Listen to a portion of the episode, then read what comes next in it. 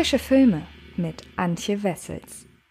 Herzlich willkommen zu einer weiteren neuen Ausgabe unseres neuen Frische Filme Podcasts. Für die, die jetzt das erste Mal dabei sind, ihr habt euch jetzt natürlich für eine Besprechung zu Waves entschieden. Ansonsten stehen euch ganz, ganz viele einzelne Besprechungen zu den entsprechenden Filmen zur Verfügung, die ich wahlweise ein wenig ausführlicher im Podcast besprechen möchte oder wollte, als in der Sendung möglich gewesen oder die ich vielleicht in der Sendung sogar gar nicht erst besprochen habe. Ihr sollt also über den Podcast die Möglichkeit bekommen, nochmal ganz gezielt gezielt einzelne Kritiken euch anhören zu können. Und ähm, schaut da gerne auf redcarpet.com nach, was wir aktuell in dieser Woche so haben. Unter anderem haben wir neben Waves nämlich auch den neuen Russell Crowe-Film Unhinged besprochen. Und ähm, ich wünsche euch daher ganz viel Spaß. Jetzt allerdings natürlich erst einmal mit der Besprechung zu Waves. Und damit ihr wisst, was es mit dem Film auf sich hat, kommt hier eine kurze Zusammenfassung der Handlung. Der Plot. Es geht in Waves um den 18-jährigen Tyler. Er ist erfolgreicher Ringkämpfer und an seiner Highschool deshalb sehr beliebt. Doch die sportlichen Leistungen kommen nicht von ungefähr. Allen voran Tylers Vater Ronald drillt seinen Sohn regelmäßig zu Höchstleistungen. Daher ist Tylers Kindheit auch seit jeher davon geprägt, seinem Vater zu gefallen und Zeit für Entspannung bleibt da er keine. Doch daraus schöpft er auch seinen Ehrgeiz. Tyler wünscht sich nichts mehr als ein Sportstipendium für eine begehrte Elite-Universität. Doch dann geschehen in Tylers Familie gleich mehrere tragische Vorfälle Vorfälle, die nicht nur sein Leben, sondern auch das Leben seiner Schwester auf den Kopf stellen. Nice to know. Nach seinem auf Festivals gefeierten Horrorfilm It Comes at Night wurde Indie-Regisseur Trey Edward Schultz schon als neue Genrehoffnung gefeiert. Doch nachdem sich der gebürtige Texaner zwei Jahre zuvor in seinem Langfilmdebüt Krisher bereits als präziser Beobachter psychischer Ausnahmezustände bewiesen hatte, geht es für seinen neuen Film Waves nun genau dorthin wieder zurück. Antjes Meinung. In seiner in zwei Abschnitte gegliederten Geschichte erzählt er von einem Familiendrama, über das man vorher möglichst wenig wissen sollte, damit es einen dann auch als Zuschauer wirklich genauso mitreißt wie die vom Leben durchgeschleuderten Protagonisten. Doch es geht auch um seine Freundin Alexis und um seine kleine Schwester Emily, die von allem in der zweiten Filmhälfte in den Mittelpunkt rückt und um seinen strengen Vater Ronald. Vor allem aber zeigt Waves auf, wie leicht sich so ein eigentlich stabiles Familiengefüge zum Einsturz bringen lässt, wenn auch nur eines seiner elementaren Stützpfeiler wegbricht. Damit sagt Schulz mitnichten Neues aus. Aber er wendet dafür wunderschöne Stilmittel auf und ist einmal mehr ganz nah dran an einer emotionalen Krisensituation.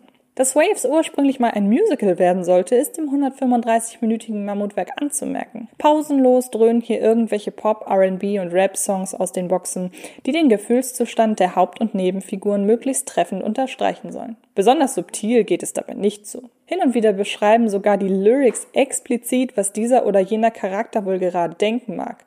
Man könnte es sich auch aus den Bildern selbst zusammenreimen. Aggressive Beats, die das innere Aufgewühltsein Tylers betonen sollen, werden da schon mal ganz besonders laut aufgedreht. Ruhige, melancholische Klänge bilden dagegen eher ein Hintergrundrauschen, das Trent Reznor und Atticus Ross, die beiden kennt man unter anderem durch ihre Arbeit an The Social Network oder auch Gone Girl, mit ihrem zurückhaltenden Instrumentalscore zusätzlich umspielen.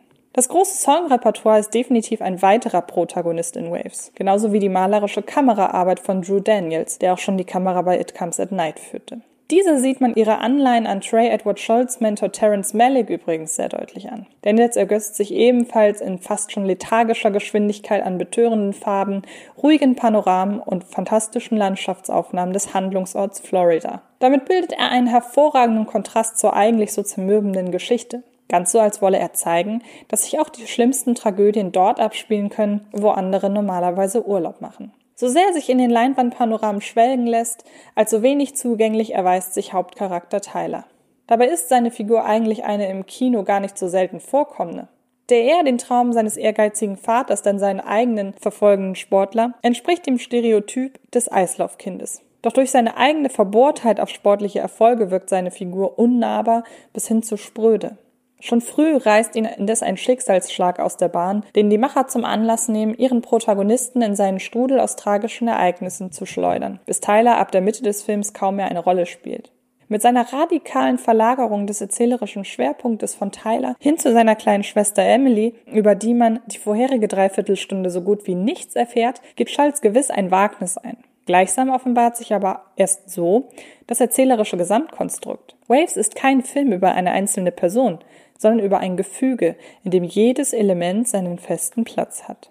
Zum Leben erweckt wird der Film neben seiner audiovisuellen Ausgestaltung von seinen Hauptdarstellern. Dafür greift Trey Edward Schultz vorwiegend auf solche Gesichter zurück, die sich im US-amerikanischen Mainstream-Kino bislang noch nicht vollends etabliert haben, beziehungsweise eher in Nebenrollen zu sehen sind. Das Ergebnis? Authentizität. Calvin Harrison Jr. legt eine immense Wucht in die Verkörperung seiner Rolle. Lediglich in kurzen, intimen Gesprächen mit seiner Freundin Alexa, mehr aber noch mit seiner Schwester Emily scheint auch seine emotionale Zerbrechlichkeit durch, die er ansonsten so gut mit seinen Muskelbergen überspielen kann. Wenn in der zweiten Filmhälfte schließlich Taylor Russell alias Emily den erzählerischen Fokus für sich beansprucht, bilden sie und ihr von Lucas Hedges gespielter Schulfreund Luke einen beruhigenden Gegenpol zu den zuvor von einem hohen Tempo, lauter Musik und ständiger Anspannung geprägten Kinobildern, die Tylers Gedankenwelt abbildeten aber auch ein rührendes Gespräch zwischen Emily und ihrem Vater Ronald, der den ansonsten immer so abgebrüht wirkenden Mann als Mensch aus Fleisch und Blut entlarvt, gehört eindeutig zu den Höhepunkten des Films. Jeder geht eben anders mit Schicksalsschlägen um und Waves weiß Trey Edward Schultz jedes Extrem entsprechend zu veranschaulichen. Kurz zusammengefasst.